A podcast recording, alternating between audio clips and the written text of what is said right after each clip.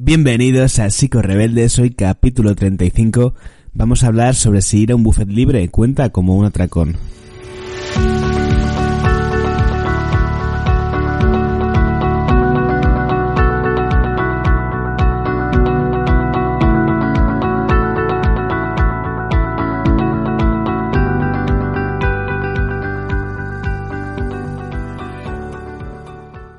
Rebeldes es un espacio para profesionales y no profesionales de la salud mental que tienen algo en común y es su pasión por la psicología. Una psicología crítica, sincera y una psicología, pues así, movidita, una psicología. Hoy leía un post en Instagram que decía algo así como eh, de una cuenta de Instagram muy famosa, que yo creo que no es ni llevada por psicólogos, que publicaba, si hay algo que detestas de los demás, es que hay algo que no soportas de ti mismo, o algo así, ¿no?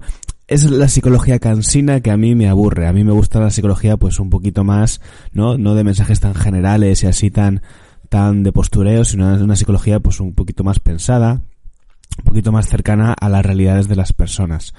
Y como siempre, pues es lo que intento traerte. Supongo que a veces con más acierto, otras con menos, pero mi intención al menos es que, que esa sea, ¿no? Que cada capítulo te aporte algo, que descubras algo, te haga pensar o eh, incluso conozcas alguna cuestión nueva que no, que no dominabas.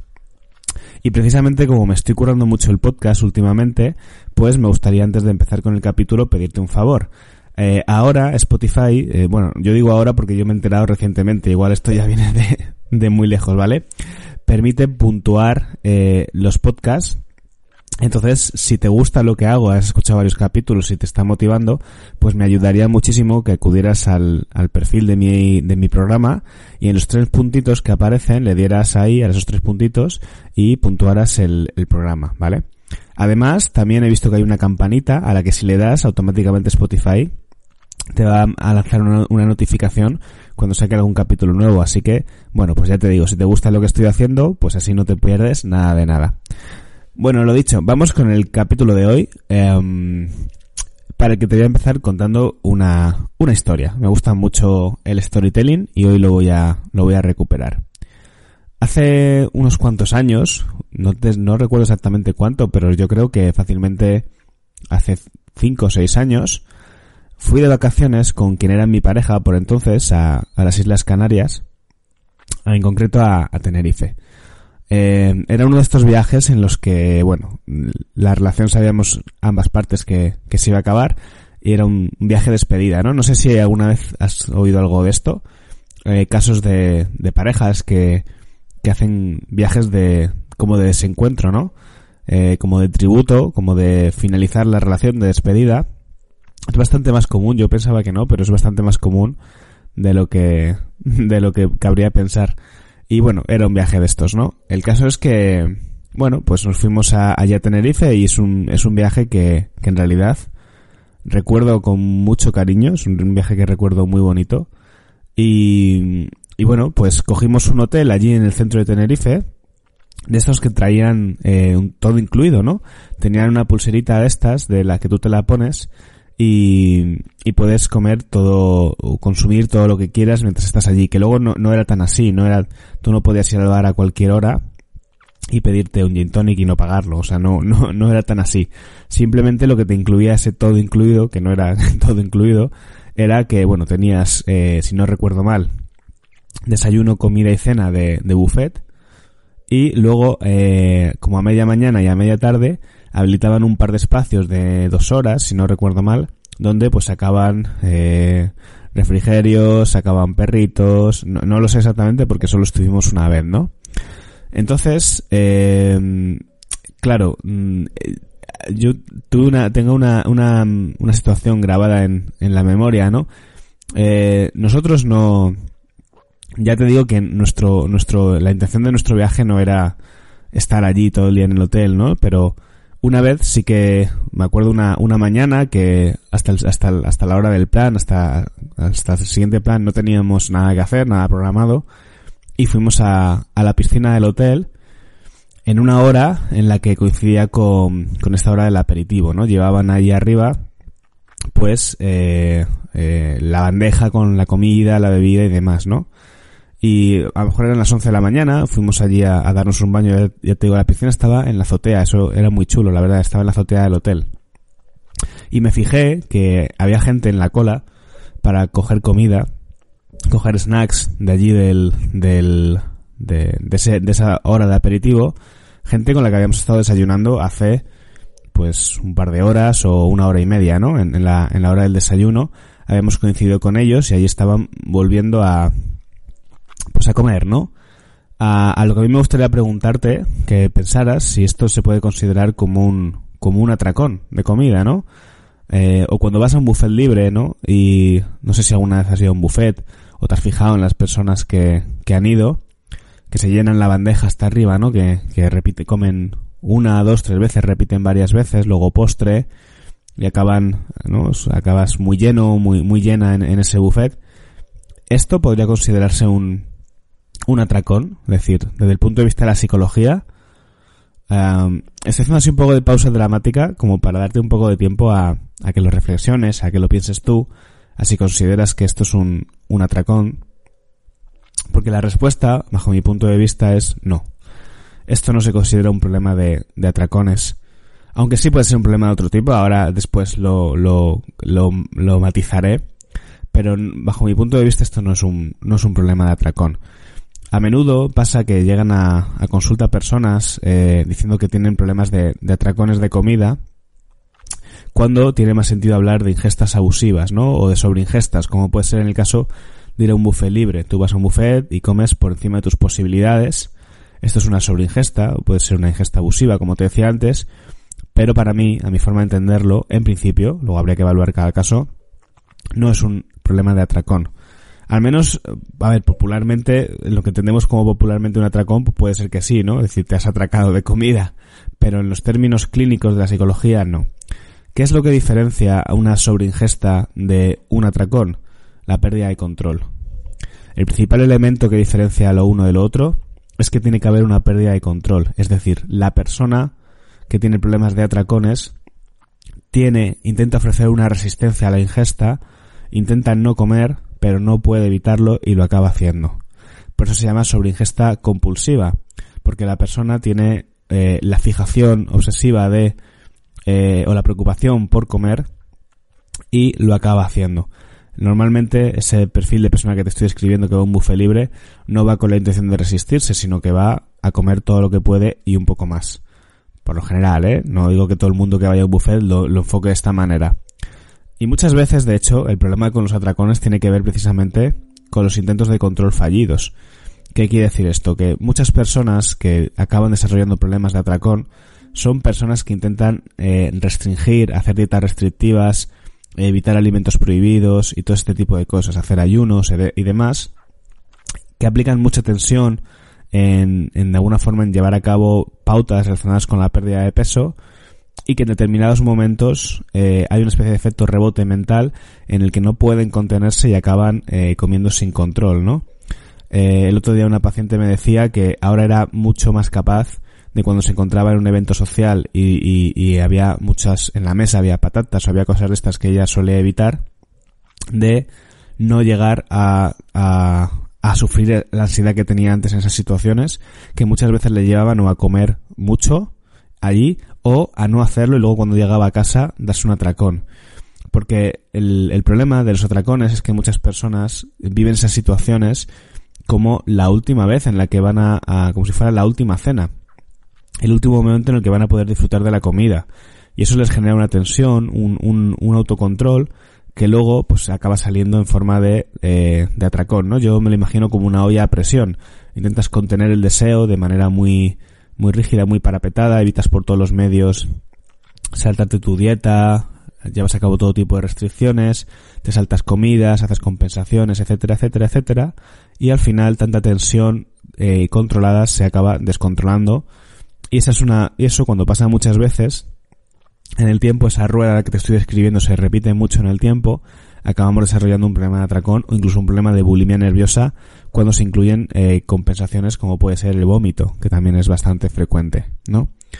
Como te decía, el, los problemas de atracón tienen que ver con los intentos de control eh, rígidos, obsesivos y con la falta de flexibilidad.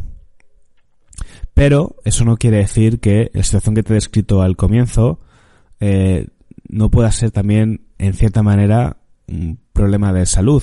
Ya no solamente desde el punto de vista nutricional, que evidentemente, eh, pues abusar de, de, ciertos tipos de alimentos tiene una serie de efectos perniciosos sobre la salud.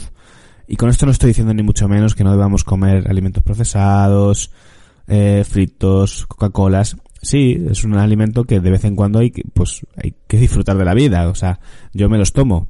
Pero es verdad que hay personas que tienen una relación muy estrecha con este tipo de alimentos y eso, pues, también es, tiene efectos desfavorables sobre la salud física, ¿vale? Yo me acuerdo, estando en, eh, allí en, en, en, Tenerife, en el, en el buffet, fijarme en una, en una familia, mientras estábamos eh, mi pareja y yo eh, comiendo allí, enfrente teníamos a, a, una familia que eran pues un mujer, una mujer y un hombre y dos niñas pequeñas, una que, que sería pues que a principio adolescente y la otra más pequeña, Y les recuerdo eh, con los platos llenos, llenos, eh, muy llenos de comida, eh, y en silencio, comiendo en silencio los cuatro allí, eh, hinchándose a, a, comer, ¿no? Esto no quiero que lo leas como una connotación eh, negativa, eh, como si me estuviera metiendo con ellos, porque ni mucho menos. Yo entiendo todo, o intento entenderlo todo, desde la psicología y las necesidades de las personas. Y yo me imagino a esta familia, que puede ser una conjetura mía, porque no les conozco, no les llegué a conocer de absolutamente nada. Yo hipoteticé, ¿vale?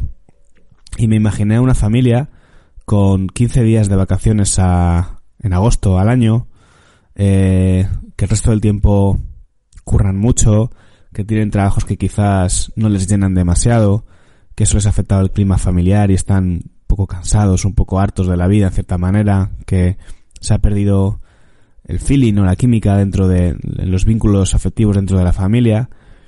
Y han encontrado en, en, el comer, en la comida, una especie de refugio emocional donde eh, se sienten bien, sienten placer y se evaden de la realidad porque ya te digo, la realidad es que quizás están en un núcleo familiar, laboral, están hartos, cansados, agotados, eh, desencantados.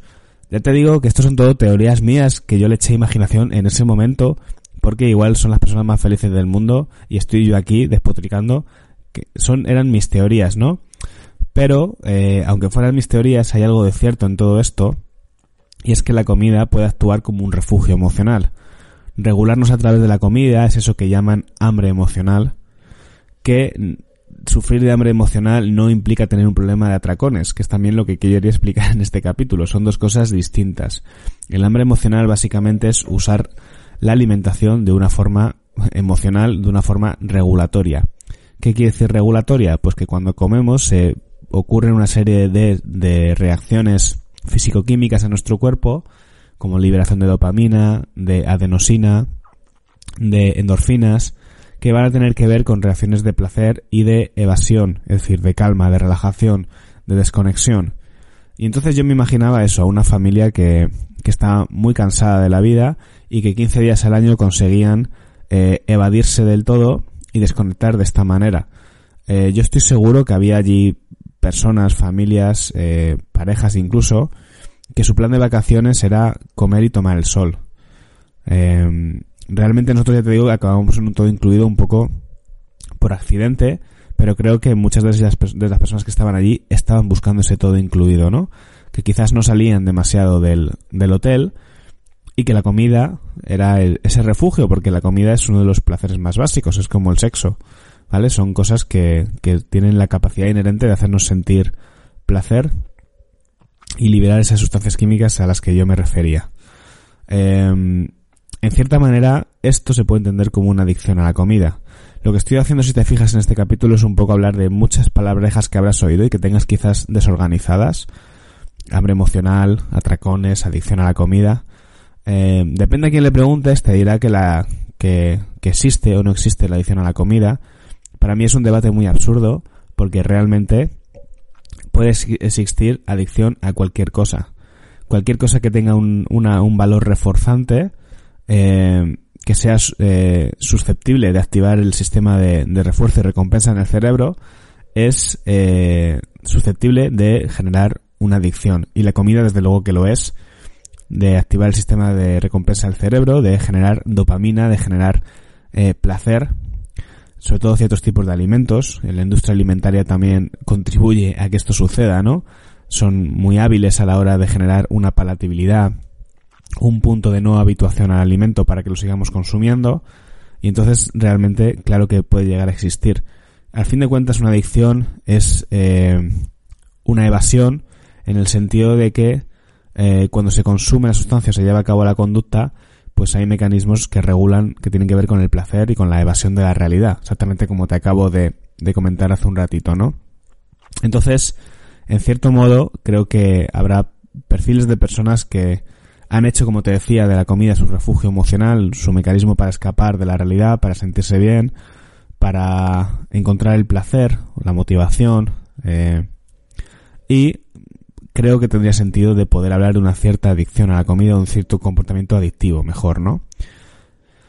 ¿Qué pasa? Que como te decía, esto no, no es un problema de atracón. Sin embargo, sí que he visto casos en los que se comienza usando la comida como regulador emocional.